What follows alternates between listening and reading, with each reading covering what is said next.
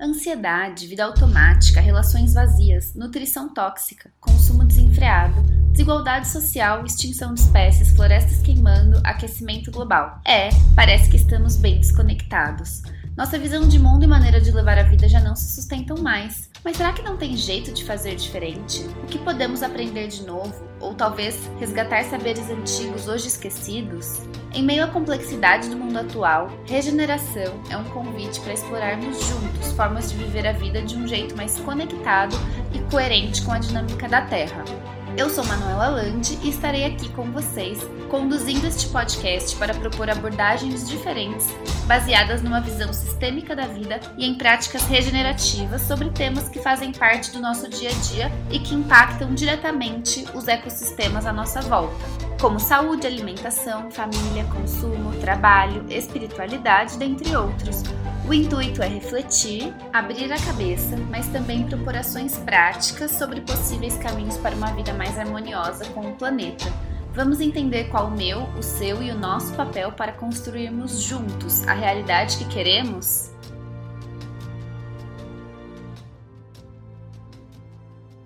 Regeneração também passa pela linguagem. As relações humanas são marcadas pela interação. A forma como nos comunicamos, seja por linguagem falada, escrita, sentida, é talvez o principal definidor da qualidade das nossas relações sociais. Daí a pergunta: de que modo a forma como interagimos um com o outro vem moldando o mundo em que vivemos? Em momentos de bipolaridade social, como o que temos vivido, a necessidade de ressignificar a nossa comunicação se torna ainda mais evidente. No papo de hoje, vamos entender quais são os paradigmas dominantes que moldam a nossa forma de expressão e também vamos dar luz a novas possibilidades de modelos de linguagem que são mais autênticos, naturais e que contribuem para o fortalecimento de relações significativas com o outro ou com o meio que nos cerca. Falamos hoje com a Juliana Diniz, que é cientista social, educadora para sustentabilidade e terapeuta integrativa, além de cofundadora do Instituto de Desenvolvimento Regenerativo. Sua atuação é no sentido de desenvolver culturas regenerativas que promovam saúde pessoal e planetária. Ju, seja muito bem-vinda aqui ao Regeneração. É um prazer estar aqui com você. Eu admiro muito seu trabalho. Estou muito feliz que a gente vai poder falar um pouquinho sobre ressignificar a linguagem para poder construir um estilo de vida mais regenerativo. Oi, Manu. Obrigada pelo convite. Que bom que estamos aqui para conversar sobre isso que importa tanto, né? A forma como a gente se relaciona, condiciona o que nasce, né? Dessas relações e dessas interações. Bom, vamos lá então. Ju, eu entendo que a linguagem, assim como outros traços da nossa cultura, acabam recebendo a influência do contexto social e, consequentemente, dos paradigmas que regem a cultura de uma época. É, então, para a gente entender como funciona a nossa forma de linguagem hoje, é importante que a gente volte um pouco no contexto histórico que moldou a nossa sociedade. Aqui eu estou falando de uma sociedade ocidental, capitalista, eurocêntrica, enfim, essa da qual a gente é parte. Então, primeiro eu queria que você falasse um pouco das características desse paradigma da modernidade, que é tão relevante para a gente entender como se configura a nossa linguagem hoje e como isso vem ocorrendo ao longo dos tempos. E daí eu queria saber se você sente alguma mudança a caminho em relação a esse paradigma moderno dominante. Se existem outros paradigmas, é, coisas novas que estão surgindo e que estão transformando também essa influência. O advento da ciência moderna, que promoveu alguns aspectos que hoje a gente entende que são bastante limitantes, né? Tipo a supremacia da racionalidade é, intelectual, cognitiva e o individualismo, o antropocentrismo, em detrimento de outros jeitos, né, de ser estar no mundo isso tem as suas limitações, mas traz também muitos benefícios, assim, que eu acho que tem bastante a ver com o reconhecimento de que somos seres que temos uma individualidade, né? E essa individualidade precisa ser respeitada e assegurada. Muitos direitos sociais e direitos humanos nascem nesse contexto da modernidade para assegurar né, alguns entendimentos. O que eu quero dizer é isso, que, que embora hoje a modernidade, o paradigma moderno tem isso, da tecnocracia né, e da promessa da, da tecnologia, da ciência, e esse endurecimento das relações, ele tem esses aspectos super limitantes, mas ele, ele traz coisas que são interessantes para a gente preservar na contemporaneidade. Porque aí o que, que existe? Há algumas décadas, né? Assim, o Bauman fala que, que nos últimos 50 anos, assim, a, a, nossa vida tem mudado radicalmente nesse sentido de incorporar esses traços da contemporaneidade ou da modernidade líquida, né? Onde reina a ambiguidade, o paradoxo, a ambivalência, a complexidade e a liquidez. A, a, supremacia da modernidade existe na medida que ela subalterniza esses outros paradigmas e outros, outras organizações sociais né, que coexistem nessa modernidade. Por isso que a gente fala que a modernidade é modernidade e colonialidade, juntos, sim, porque se de um lado a gente tem a supremacia da sociedade ocidental moderna e dos jeitos dela se organizar, do outro lado a gente tem a colonialidade, que é a, a, a subalternização e a ocultação né, de, desses outros jeitos de se relacionar, que implicam outras éticas né, de relacionamento, outras maneiras de, de entender o que é a linguagem, o que é a comunicação, como se comunicar, como se relacionar. Então, todos esses paradigmas estão em disputas. Eu vejo a modernidade lutando contra a, a, alguns aspectos da, da, contemporaneidade e da decolonialidade.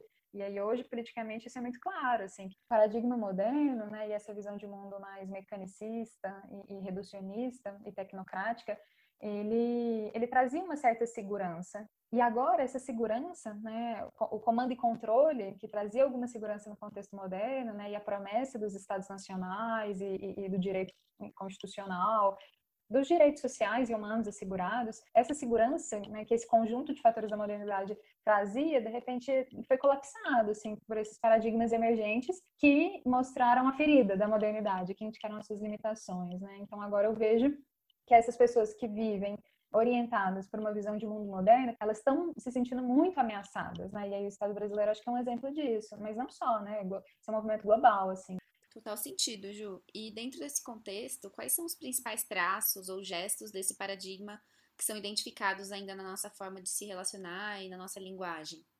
Então, o gesto que eu vejo é esse gesto de a gente separa e aí a gente desqualifica, a gente reivindica para si esse lugar de hegemonia, de supremacia, de privilégio conquistado, assegurado a ser garantido, enquanto a gente legitima, inclusive, a teoria através da teoria de raça, por exemplo, né, que vigorou na ciência durante muito tempo, a gente cria as causas e condições, assim, forja né, essas condições para encaixar o outro dentro daquele lugar de menos, de menos capacidade, né, de menos autoridade. Então, se o europeu ele era considerado civilizado, o indígena foi considerado bárbaro. Se a razão ocidental moderna era considerada o ápice né, da, da capacidade de entendimento humano, penso logo existo, a racionalidade não ocidental, a racionalidade desses povos né, e das suas tradições foi considerada emburrecida ou idiotizada. Né?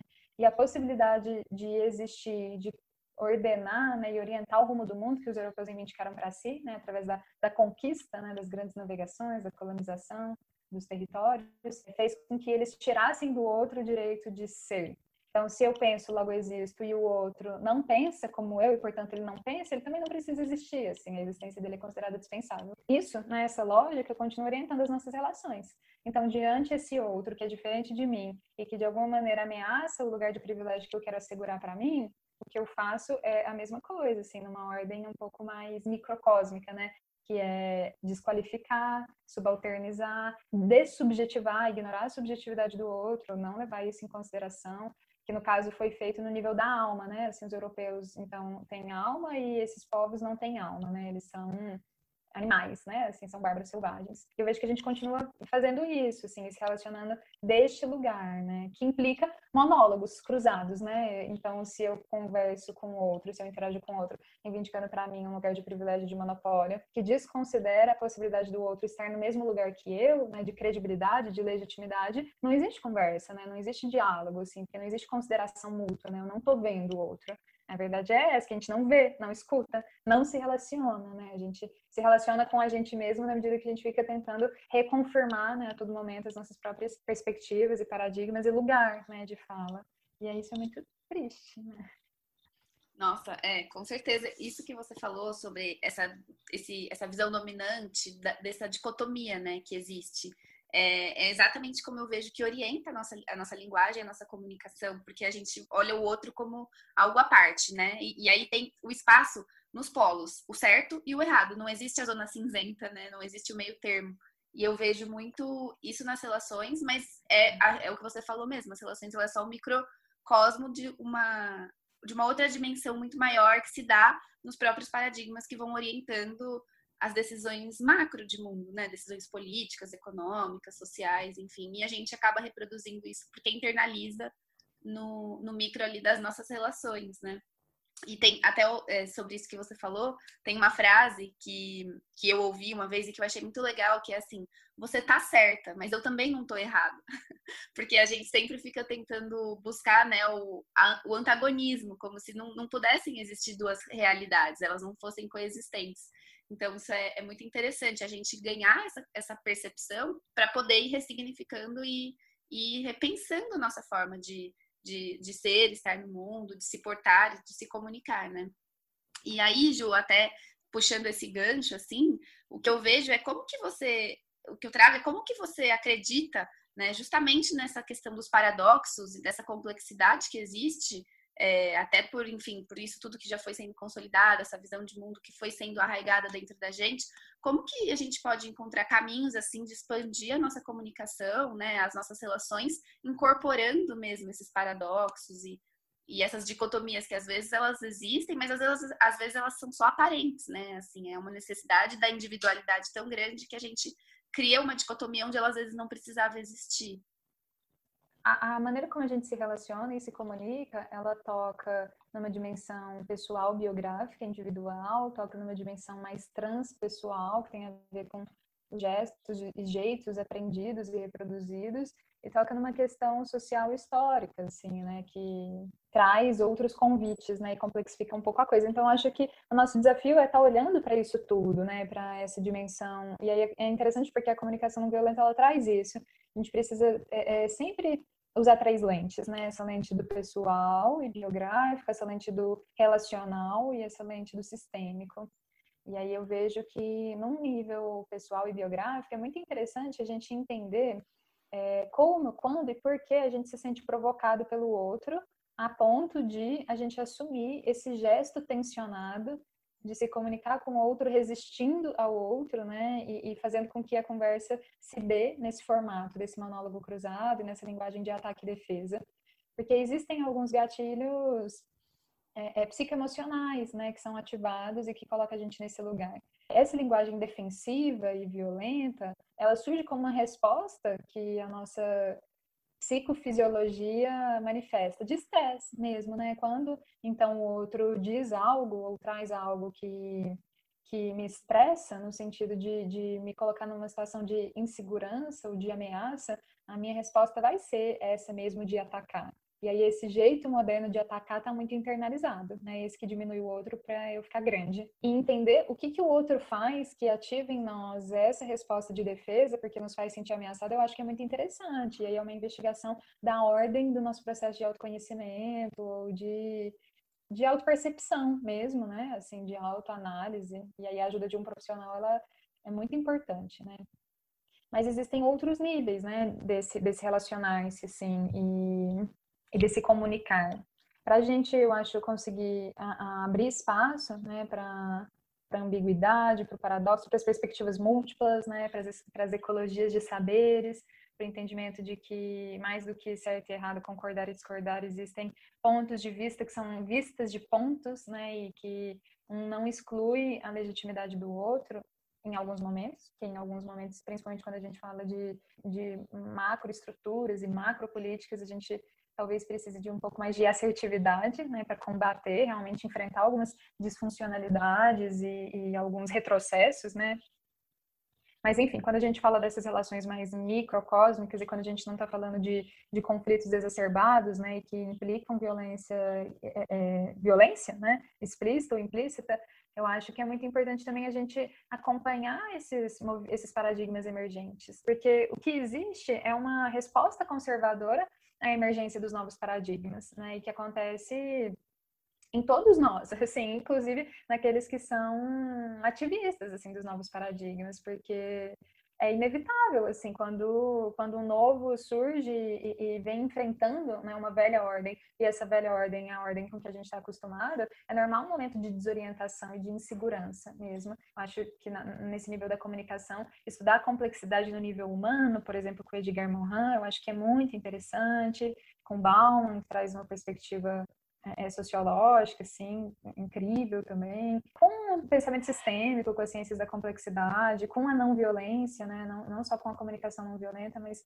com essa herança da não violência que vem desse, desse ativismo absolutamente revolucionário, tanto no conteúdo quanto na forma, eu acho que, que é super importante, porque na medida que a gente entra em contato com essas perspectivas, a gente começa a fazer sentido. A gente realmente começa a perceber o quão obsoleto são essas formas que nós reproduzimos, assim, com a qual nós fomos ensinados, né, a nos relacionar.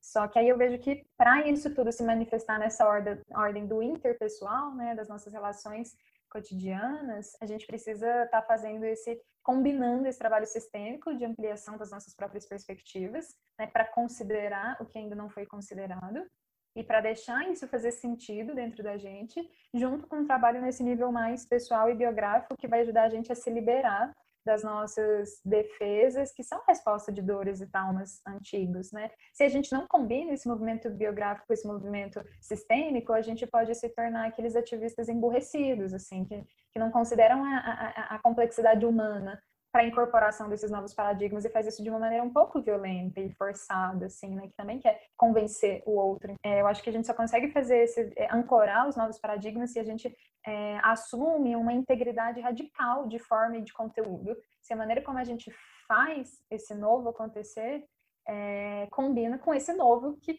quer acontecer. O que eu, eu, falo isso porque o que eu vejo nesse contexto dos novos paradigmas é que existe uma tendência da gente fazer o outro engolir justamente porque realmente faz muito sentido. Os novos paradigmas não emergem por acaso. Né? Mas se a gente faz o outro engolir a comunicação não violenta, por exemplo, se a gente quer ensinar o outro a ser empático, se a gente quer convencer o outro de que a maneira como ele se comunica não é não violenta, não é empática, a, gente existe uma, uma, uma fissura, né? tem uma quebra de forma e conteúdo, existe uma, uma falta de integridade que não permite esse paradigma se alastrar e se enraizar de uma maneira orgânica. Né? A gente provoca no outro a reação contrária que esse paradigma quer promover. Assim. E a gente só consegue se tornar um pouco mais, um pouco mais lúcido né, em relação a esse impulso se a gente está olhando por que, que a gente tem esse impulso de querer forçar o outro a ser como nós, assim, ou de querer ancorar no outro algo para o qual o outro, enfim, ainda não se abriu, né?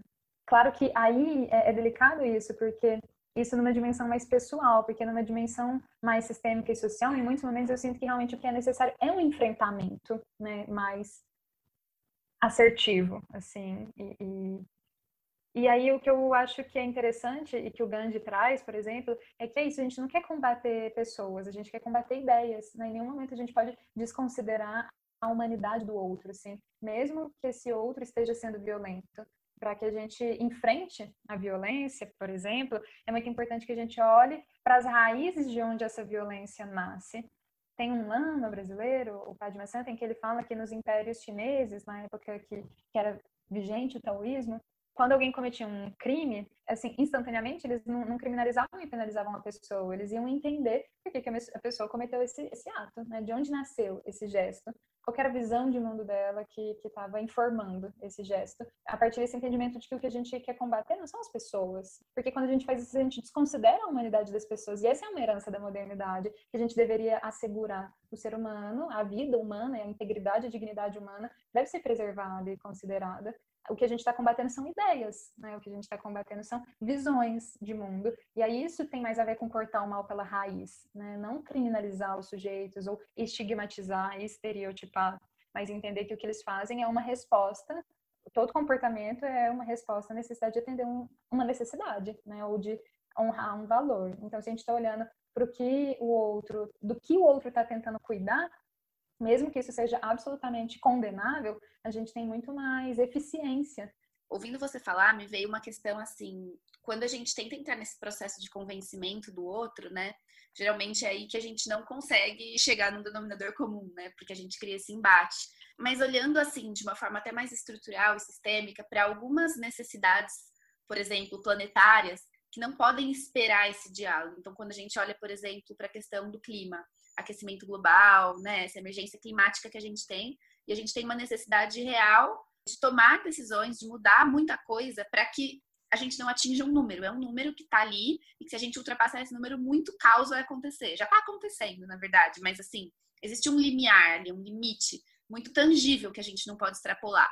Então, olhando isso como, como um exemplo, né, como referência, como é que a gente faz para sustentar diálogos que sejam saudáveis e até não tentar entrar nesse processo de convencimento, mas quando a gente tem decisões desse tipo que precisam ser tomadas, é, é bem complexo, é bem difícil que a gente tenha essa paciência, né, vamos dizer assim, com as tomadas de decisão, enfim, com toda essa rede sistêmica que atua nas frentes de poder, quando existem coisas emergenciais, assim, tipo, se não for feito, acabou, sabe? Tem muito, muita consequência. É difícil também, às vezes, a gente ter esse tipo de centramento, de entender que cada pessoa tem um tempo e tem um, um momento, né, para poder absorver e entrar e conhecer novos paradigmas, quando a gente tem centros de poderes que estão muito resistentes, né, muito fechados a esse tipo de diálogo. Eu, fico pensando muito na questão das consequências, assim, né, de, de não fazer, de não fazer no imediato. É, é bem complexo. A Joana Macy, eu ouvi ela numa fala esses dias e ela disse: não convença o outro. É, esse, porque convencer o outro nos coloca num lugar muito medíocre, que inclusive esvazia a nossa própria perspectiva. Porque para convencer o outro, a gente reduz a nossa perspectiva num grau assim que, que realmente acontece um esvaziamento do poder Sim. dela, né? Essa coisa que a gente diz, por exemplo, quem trabalha com perspectivas muito disruptivas, assim, e aí precisa adaptar a sua linguagem para trabalhar num contexto, sei lá, corporativo. Nossa, isso implica um esvaziamento tão grande que, inclusive, compromete a capacidade de né, a capacidade da sua perspectiva tocar o outro, né? Se, se a gente precisa o tempo todo fazer muitas concessões para poder convencer, né, ou caber ou encaixar nas métricas, né, nos indicadores do outro, ou, ou tocar o outro a partir daquilo que faz sentido para ele, isso coloca a gente num lugar que faz a gente perder um pouco de dignidade, né? Assim, mas para além disso, ela fala não convença o outro, porque nenhuma mudança acontece disso. Porque quando a gente tenta convencer, o que, que a gente está fazendo? A gente está violentando, assim, a gente está agredindo, né? A gente está falando, ó, oh, você do jeito que você é não serve. E aí, quando a gente faz isso, qual que é a resposta? É a resposta de defesa, de luta, né, enfrentamento, ou de fuga, ou de congelamento. E que mudança que pode nascer disso? Nenhuma, assim. Então, ela fala que mais eficaz é ajudar o outro a encontrar o que ele ama e do que ele quer cuidar, né? E aí eu acho que isso traz essa ideia de considerar a humanidade do outro, assim, de considerar a complexidade do outro. Não existe nenhuma pessoa no mundo que não se importa, assim, existe, né? Pessoas que estão com psicopatologias graves, né? Assim, mas é, é, exceto esses contextos, assim, as pessoas estão tentando cuidar de necessidades que são mais ou menos universais, assim, sabe? Que são mais ou menos humanamente generalizadas e universais. Então, se a gente conversa com o outro entendendo, é, buscando, né, considerar e compreender do que, que o outro está querendo cuidar, né, e ajudando ele a perceber que do que ele quer cuidar é também do que eu quero cuidar, e como a partir desse entendimento a gente pode conversar e pode dialogar, surge uma abertura, nasce a possibilidade de um encontro discursivo, narrativo e de uma troca de perspectiva. Sem isso, é muito difícil da gente conseguir conversar. Eu vejo que quando a gente vai conversar com uma pessoa, a gente precisa entender que existe uma história acontecendo por trás da pessoa. Se a gente for conversar com ela com esse gesto, sabe, de, ah, eu tô vendo a pessoa aqui, e atrás dela tem a história dela, tem o mundo que ela nasceu, tem os hábitos que ela aprendeu, tem a linguagem que ela aprendeu, a, a, a, através da qual ela aprendeu a se comunicar. Tem... Se a gente consegue olhar para o outro, considerando a complexidade desse outro, entendendo essas limitações e, e podendo dar espaço para que esse outro mostre um pouco de si, eu acho que a gente cria a possibilidade de fazer o outro conhecer a nossa perspectiva. A gente precisa fazer o outro reconhecer a validade do que nós estamos trazendo. Se a gente faz isso através de uma persuasão que tem traços de controle de violência, não, não, não tem conversa, assim, não, tem diálogo. Mas aí, pensando agora nessas questões planetárias, e aí talvez não tanto no nível da conversa entre pessoas, mas no nível da articulação de iniciativas, realmente aí a gente vai precisar de um esforço intersetorial e, e da articulação de muitas vozes, de muitos atores por exemplo, esse movimento né, da Juventude pelo Clima, assim, que é um movimento que traz a voz deles, ele, ele quer convencer, ele quer persuadir, mas de um lugar que tem muita coerência e tem muita integridade, porque eles estão falando de algo que importa para eles, assim, quando você ouve uma Greta, né, falando, assim, aquilo tem muita força, tem muito poder, porque ela está falando de algo que ela ama, de algo que, com qual ela se preocupa, do que ela quer cuidar, e aí a força do que ela fala, assim, é, é, é, tem um potencial muito grande de tocar o outro naquilo que ele quer cuidar também o Gandhi, ele, ele fala, assim, a escolha dele pela desobediência civil e não pelo enfrentamento direto, né? na verdade, desobediência civil era um enfrentamento direto, né? mas não através de um enfrentamento violento, foi nesse sentido de que o que a gente quer combater são estruturas, assim, não são pessoas. E se eu é, advogo a favor da independência de uma nação é, através da não violência, eu não posso ter um gesto violento. E aí o poder de desobediência civil está na renúncia à violência, está na não submissão ao medo, que me que torna natural que eu não queira combater o outro ou convencer o outro. Integridade radical que a gente precisa é eu faço o que eu acredito. E às vezes isso implica gestos que são totalmente disruptivos e contraparadigmáticos mesmo. Mas não necessariamente isso envolve convencer ou manipular, sabe? Eu posso ser absolutamente radical sem a necessidade de persuadir o outro, na medida que eu comunico né, a minha intenção com o máximo de verdade de coerência entre o conteúdo e a forma, assim, entre o que eu aspiro e o meu gesto. Aí, claro que isso vai exigir um esforço hércules, né? Assim, um esforço tremendo para a gente conseguir dar espaço, para a gente ter curiosidade para saber de onde nasce a perspectiva do outro. Sim. Ju, você falou sobre esse movimento colonizador que existe né, nesse processo de convencimento, de eu tô certo, você tá errado. Você consegue dar alguns exemplos, assim, às vezes até sutis que a gente tem na nossa fala e que expressam esse processo colonizador da, da fala, da linguagem, e que às vezes a gente nem se dá conta. A gente acha que a gente só tá conversando, mas muitas vezes a gente tá nesse processo a gente está fazendo isso o tempo todo, né? Impressionante. Tem um texto muito legal que chama, que chama Reativando o Animismo, da Isabelle Stenges, que fala exatamente sobre isso, como na tradição de povos animistas, como modelo ontológico, entendendo o animismo como essa coisa da agência e da intencionalidade compartilhada por todos os seres, né? Não sendo só uma qualidade do humano num mundo onde todo mundo é gente, né? Num mundo onde todo mundo pensa. Ela fala que para esses povos que têm essa, esse modelo, não existe o realmente. Isso é realmente, isso é de fato. Porque não existe reivindicar para si o um monopólio, sabe? Reivindicar para algo monopólio de uma verdade. Falar a verdade, né, trazer uma intencionalidade é uma competência é, amplamente generalizada, assim, onde todos os seres, né, inclusive não humanos, compartilham. E eu acho que isso é lindo. Eu acho que esse gesto de, não, mas na verdade, sabe? É, não, mas de fato, não, mas realmente, e isso do na verdade, na realidade, o realmente, o de fato, ele chama para um, um argumento ou para uma pessoa um lugar de legitimidade não conciliável, né, com, com a credibilidade do outro e daquilo que o outro está trazendo. Eu acho que esse é o principal é o principal gesto moderno, sabe? Que é um efeito do rigor da ciência moderna. E aí é muito interessante quando a gente vê, por exemplo, uma pessoa que viveu né, o seu percurso profissional e, e estudou, né, assim, de alguma forma refém, né, do, do, dos métodos científicos mais convencionais.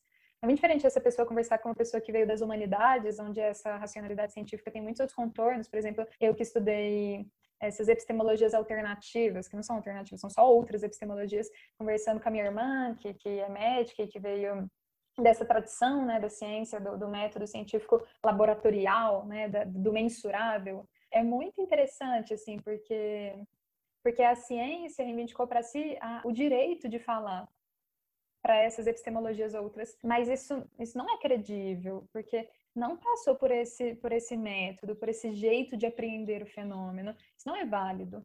Né? E aí hoje existe uma guerra, assim, em quase todas as ciências, né, dessas, dessa disputa, né, epistemológica, assim, do, do que realmente é credível ou não. E aí o que a gente vê, e que a, a contemporaneidade traz, a pós-modernidade, é uma suspensão desse rigor científico, mecânico, né, cartesiano, atomístico, etc., e isso é muito interessante. É, embora eu veja que mesmo num contexto mais contemporâneo, que abraça a complexidade, que honra o paradoxo, que entende a ambiguidade, que compartilha e que entende que existem perspectivas múltiplas, né, que são vistas de pontos diferentes e que devem ser consideradas e ser colocadas em diálogo, né, numa ecologia de saberes.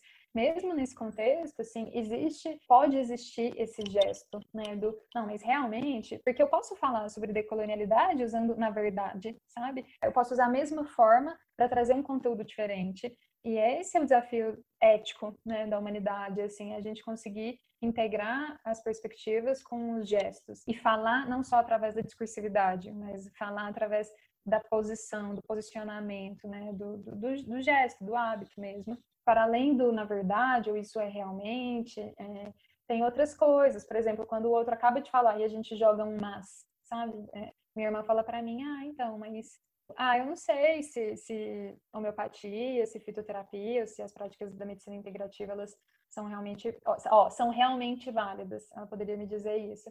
E eu poderia dizer, não, mas o que, mais o que você está fazendo é levando em consideração só o rigor dessa ciência médica mais convencional, etc. E aí, essa conversa que acontece no nível do realmente e do mais, ela não chega a lugar nenhum. É diferente de eu falar, ah, Entendo. Então, o que você está dizendo é que para você é, faz sentido considerar como legítimo aquilo que passa por esse crivo desse método.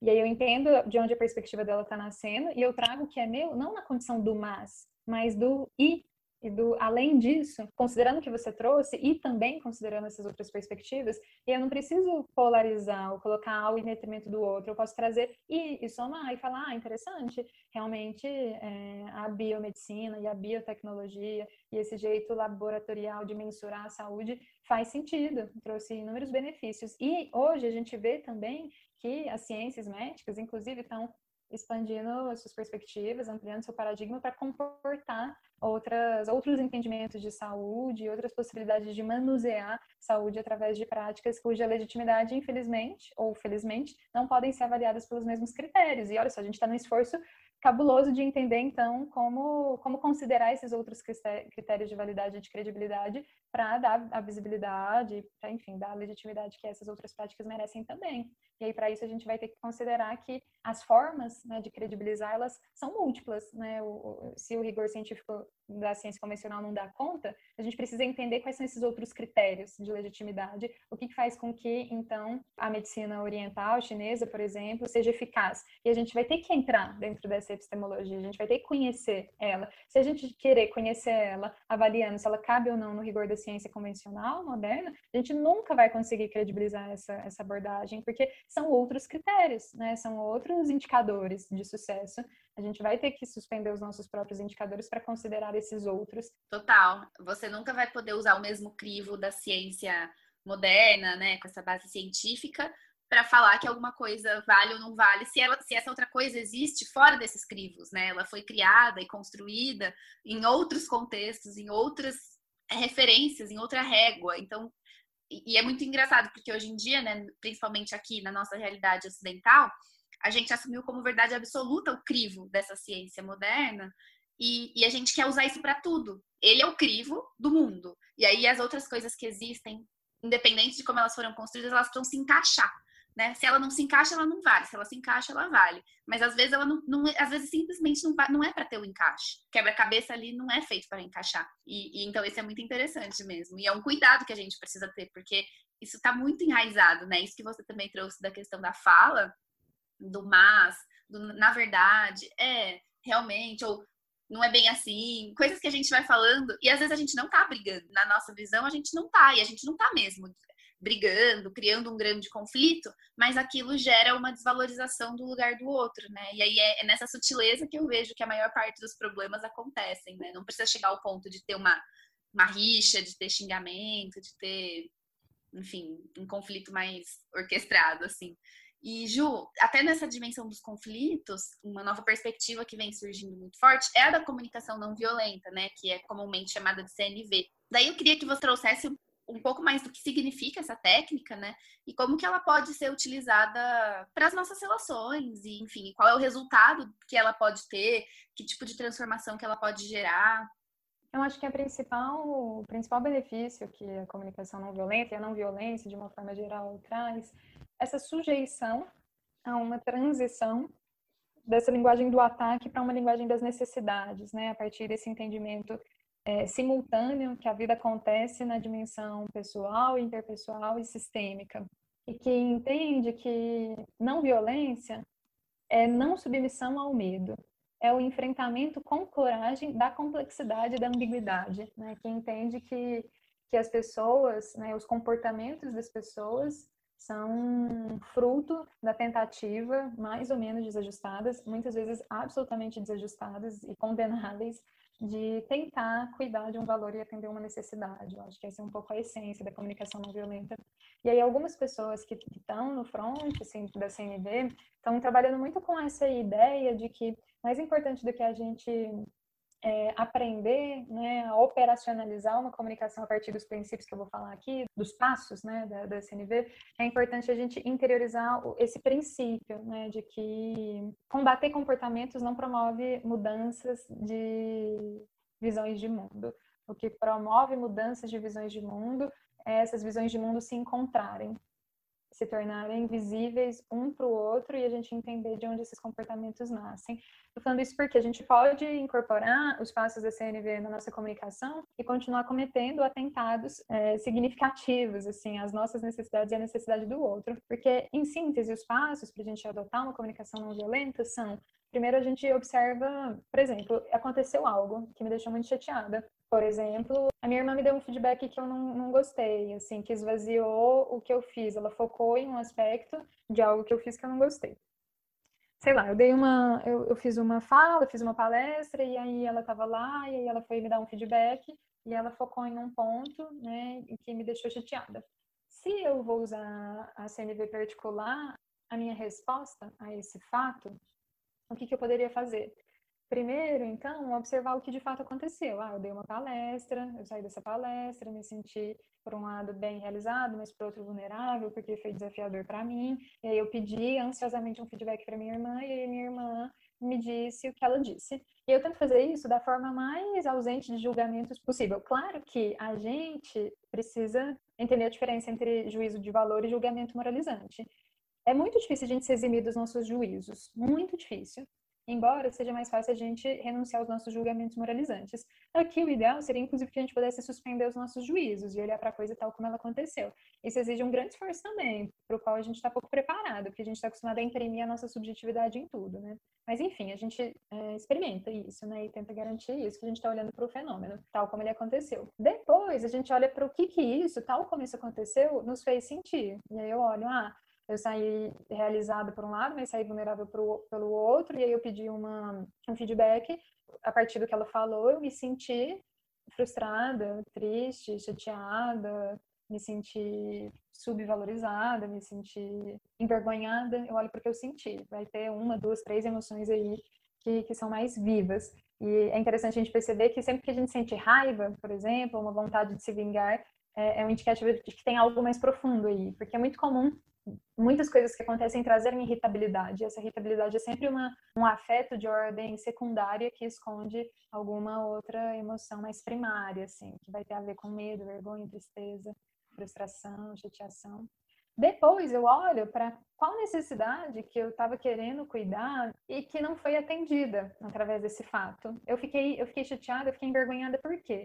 E aí nesse momento é interessante porque a gente vai perceber que existem algumas necessidades que são legítimas e algumas necessidades que são que às vezes não são legítimas. Por exemplo, aqui poderia ser legítimo eu, eu, eu fiquei chateada porque eu queria que minha irmã é, me desse uma perspectiva mais panorâmica, não focasse talvez no, no detalhe, eu pudesse me acolher no meu momento de vulnerabilidade. Mas, por outro lado, é ilegítimo a minha necessidade de ter sido perfeita, da minha fala ter sido excepcional, desse momento ter sido um momento muito especial. Né? Mas, enfim, então a gente olha para a necessidade então a gente pode fazer um pedido. A gente agora, depois disso, a gente quer cuidar dessa necessidade e cuidar disso pode se dar através de um pedido direcionado para essa pessoa, para a gente mesmo. E eu poderia dizer: "Ah, então a sua perspectiva é importante para mim, mas eu, eu saí muito ansiosa dessa palestra porque eu me senti, tô com uma ressaca aqui de vulnerabilidade e eu percebo que na verdade o que eu tô precisando é só ser cuidado, assim, sabe? É só receber um conforto, porque eu, eu acho que agora eu não, não sou capaz de lidar com as críticas, assim.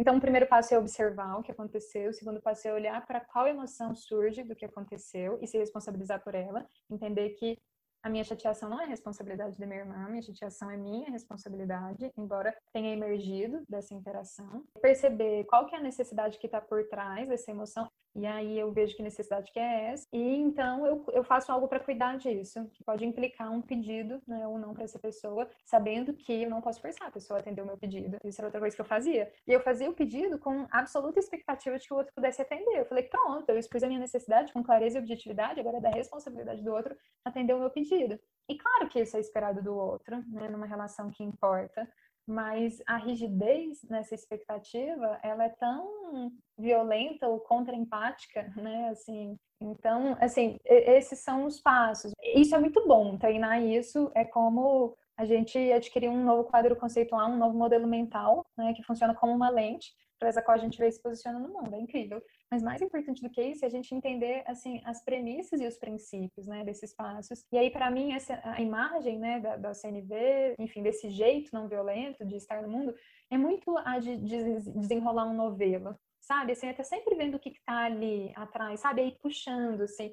E para ir puxando, a gente precisa de curiosidade. Eu acho que que a grande sacada assim, da, da, da, comunicação não violenta é despertar em nós a curiosidade pelo que está por trás das nossas reações emocionais e dos nossos comportamentos explícitos. E na medida que a gente vai desenrolando o nosso novelo e o novelo do outro também, através desse exercício ativo da curiosidade, a não sei, a gente vai dando espaço, a gente vai, a gente realmente vai abraçando a complexidade. A gente sai do modo resolução de problemas e a gente abraça a complexidade presente em cada microgesto, em cada fenômeno aparentemente insignificante, assim. A gente é como se a gente começasse a se conectar mais profundamente com a vida de tudo, assim, com a essência de tudo. E é isso que eu acho que é mais bonito. Incrível, Ju, essa, esse exemplo que você trouxe. Ficou bem claro, assim, essa questão, né, das necess... da emoção, necessidade, pedido e acho que o mais desafiador é pôr isso em prática, porque é uma coisa que não está no nosso código cerebral ali, né, no nosso comando. Mas eu acho que uma vez que, por, que a gente consegue pôr em prática é o que você trouxe, né, de administrar a expectativa, porque a expectativa, não só a partir da prática da CNV, eu acho que a expectativa ela ela tá o tempo todo na gente, né, com qualquer forma de linguagem, a gente está sempre criando expectativa em cima do outro. Então, esse exemplo foi ótimo, assim, para ajudar a gente a a destrinchar mesmo esses espaços e fazer, claro, analogia aí cada um com a sua questão pessoal, né, onde geralmente os conflitos acabam sendo corriqueiros, geralmente são nas relações que importam, como você falou, e aí a gente consegue ir aos poucos, né, se adaptando e adquirindo essas novas formas de se comunicar. E aí a outra coisa que eu queria te perguntar também, como que a gente pode fazer essa relação entre linguagem e a construção de uma sociedade que tenha como base uma cultura regenerativa? E aí até dentro desse contexto, como que a gente pode partir de uma observação da natureza, e eu falo natureza no sentido mais figurado mesmo, assim, né, uhum. dos ecossistemas e tal, como que a gente pode, a partir da observação da natureza, aprender, né, aprender sobre essas relações, essas interações, e a partir dessa observação ganhar formas mais orgânicas, assim, de, se inter, de interagir, de se comunicar. Eu acho que essa imagem de como funciona um sistema e um sistema vivo, o entendimento de alguns princípios né, dessas ciências da complexidade, que estão olhando para como sistemas vivos funcionam, eles são incríveis. Eu vou trazer algumas coisas que têm a ver com pensamento sistêmico e com o desenvolvimento regenerativo. Como que um sistema funciona? Né? Um sistema ele é um, uma composição de agentes, de elementos que interagem entre si e que, se essas relações forem sinérgicas, essas interações, cada elemento e as interações entre esses elementos ou entre esses subsistemas trabalham para que um determinado fim comum seja atendido, levando esse sistema a manifestar uma ordem maior de saúde, de vitalidade, de capacidade de continuar a evolução. E como é que esse novo potencial ele é manifesto? Na medida que algumas causas e condições vão sendo promovidas ao longo do tempo, de repente a gente tem o que a gente chama de um salto evolucionário. Algo que é muito essencial para a gente ancorar né, culturas regenerativas como uma direção a ser perseguida, assim, que responde né, aos desafios do nosso tempo, implica a gente incorporar a inteligência da vida, implica a gente fazer esses ressarcimentos, essas dívidas históricas que a gente traz, a visão sistêmica da vida, eu acho que, que tem, muito, tem muito a nos ensinar, porque trazem imagens, trazem metáforas, né, trazem analogias que têm um poder místico e mítico muito grande de, de, de enfrentar a mitologia da modernidade, isso implica o quê? A gente fazer um trabalho desapressado. Isso implica a gente sair dessa mentalidade de resolver problemas e entrar numa mentalidade de cultivar condições. E aí essa imagem de como fazer um manejo né, agroecológico, agroflorestal, ela é muito interessante. Então, em vez de eu buscar uma produtividade instantânea né, através de, de um pacote né, tecnológico, agroindustrial, que inibe né, as condições de florescimento, de saúde desse ecossistema, para que eu tenha o máximo de produtividade, tenha o máximo de eficácia e eficiência no meu objetivo, ali, sei lá, me alimentar, né, uma lavoura, eu posso entender que eu posso trabalhar em parceria com esse sistema, não tentando sugar ou tirar, né, a partir desses indicadores de sucesso de eficácia e eficiência, mas eu posso entender que eu posso ajudar esse sistema a ele alcançar essas condições de saúde e de vitalidade, fazer uma parceria com ele. Né? Então, em vez de um monocultivo, eu tenho um policultivo. Em vez de plantar só o que eu quero consumir, eu planto plantas que eu vou usar para a biomassa para adubar o solo. Em vez de da pressa né, em tirar no mínimo tempo possível. Vou plantar plantas e elementos que têm tempos de retiradas diferentes, então não preciso só tirar do sistema, eu vou colocando e vou tirando um pouquinho, colocando, tirando um pouquinho. E de repente, quando eu vejo, esse sistema está muito, muito, muito produtivo. Ele manifestou um potencial de ordem superior. Não só produtivo, ele está produtivo, ele está saudável, ele tá, ele não está sendo deteriorado. Eu estou incentivando o florescimento de mais saúde, de mais vitalidade, de mais capacidade evolutiva nele. E eu acho que no nível da comunicação é a mesma coisa. O que, que a gente quer? Relações que impliquem conexão profunda, que implicam intimidade, respeito, que abracem a nossa autenticidade, onde a gente se sente visto e ouvido, onde a nossa interação ela é energética, assim, ela é vitalizante. Isso é um potencial que quer ser revelado e que será revelado se a gente vem cultivando causas e condições para que isso seja possível. Basicamente, a gente não ensina as pessoas assim a fazer as coisas do ponto de vista da discursividade, né? A gente faz e ela se inspira.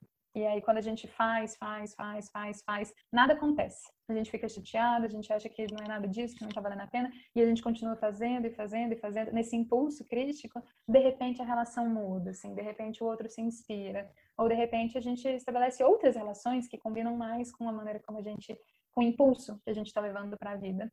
Que legal, Ju. Adorei essa associação do sistema produtivo das agroflorestas. Enfim, a gente sempre pode aprender, né, com a observação da natureza, até porque a gente faz parte. Então, essa, essas lógicas de interrelacionamento, elas estão na gente também, né? É só a gente observar com mais atenção e carinho, assim. Muito lindo isso. Pra gente encerrando, tem mais alguma mensagem final, algum outro ponto que você gostaria de acrescentar?